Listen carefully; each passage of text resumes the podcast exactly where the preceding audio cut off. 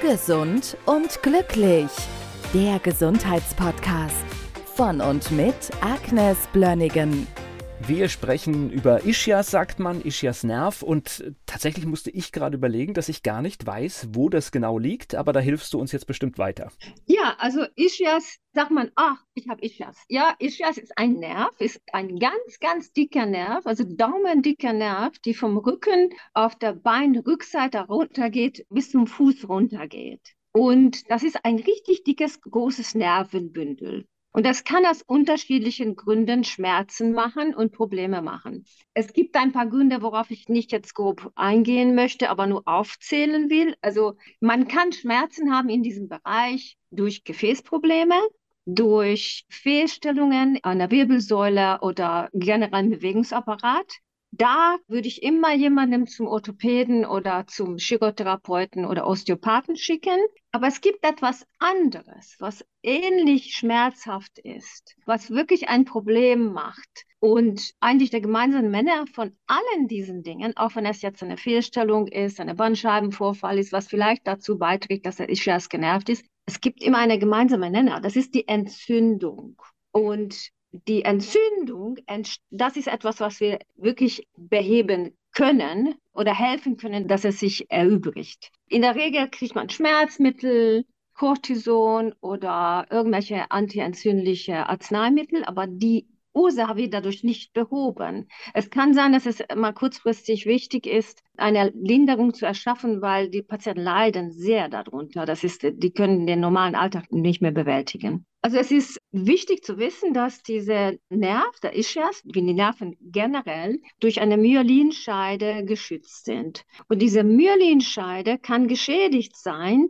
durch verschiedene Prozesse im Körper, die die Entzündung wirklich verursachen. Das Wichtigste ist, dass wir häufig ein großes Ungleichgewicht haben zwischen Omega-3 und Omega-6-Fette in unserem Körper. Und die Omega-3-Mangel führt dazu, dass die Myelinschicht sich entzündet und auch abnehmen kann. Und da kann man sehr viel von der Ernährung her machen. Die proentzündliche Pflanzenfette sollen aus der Nahrung komplett rausfliegen. Das sind Rapsöl, Sonnenblumenöl, Maisöl, Sojaöl, weil die enthalten sehr viel proentzündliche Omega-6-Fette und Fischöl, Krillöl, müssten eigentlich in großen Mengen als antientzündlicher Fette wirklich mit der Nahrung oder als Nahrungsergänzungsmittel aufgenommen werden.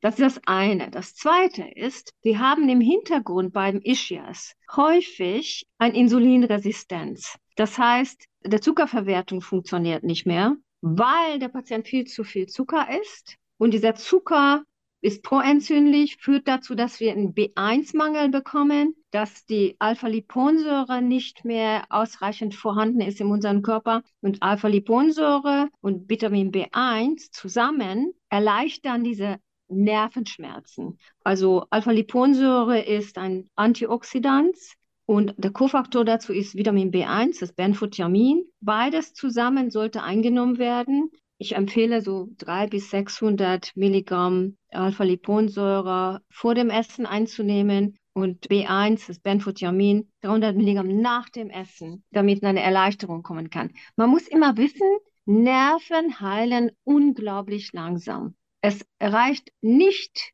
nur ein paar Wochen lang das zu nehmen, dann man muss wirklich sich Zeit lassen, die Ernährung umstellen, die Kohlenhydrate runterfahren, diese proentzündliche Fette aus der Nahrung herausnehmen. Und vielleicht ist es auch ratsam, sich an jemanden zu wenden, der sich damit auskennt, dass man im Labor mal ein paar Werte überprüft. Also häufig ist das so, dass durch solche Schmerzzustände man plötzlich sieht, aha, der Patient hat doch einen erhöhten HB1C, das heißt ein, sich entwickelnde Diabetes 2, was eigentlich auch diese Nervenschmerzen machen kann. Also das ist jetzt nicht dieses rein orthopädische Problem, sondern vom Stoffwechsel her eine Entgleisung, die man wiederum beheben kann. Also HB1C, das Huma-Index, das Insulinresistenz sollte man prüfen. Und Nerven sind sehr dankbar dafür, wenn sie mit Vitamin B gut versorgt werden. Ich habe jetzt das Alpha-Liponsäure und die Vitamin B1 sehr herausgehoben, aber die B-Vitamine haben eine Besonderheit. die arbeiten sehr gerne in der Gruppe. Ich würde immer die aktive B-Komplex noch dazugeben, und zwar alle B-Vitamine in der aktiven Form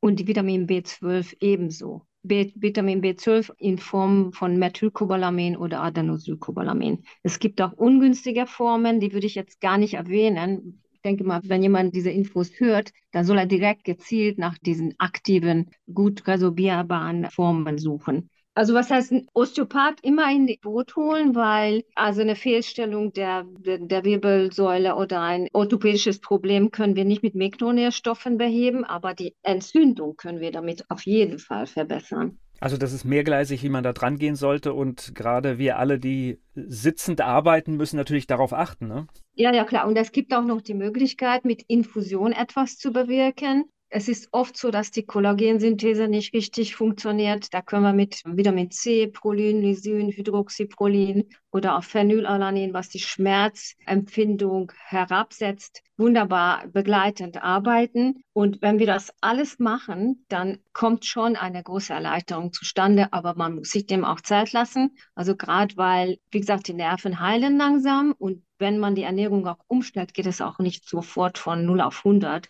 Aber ein bisschen Geduld und Spucke hilft da schon.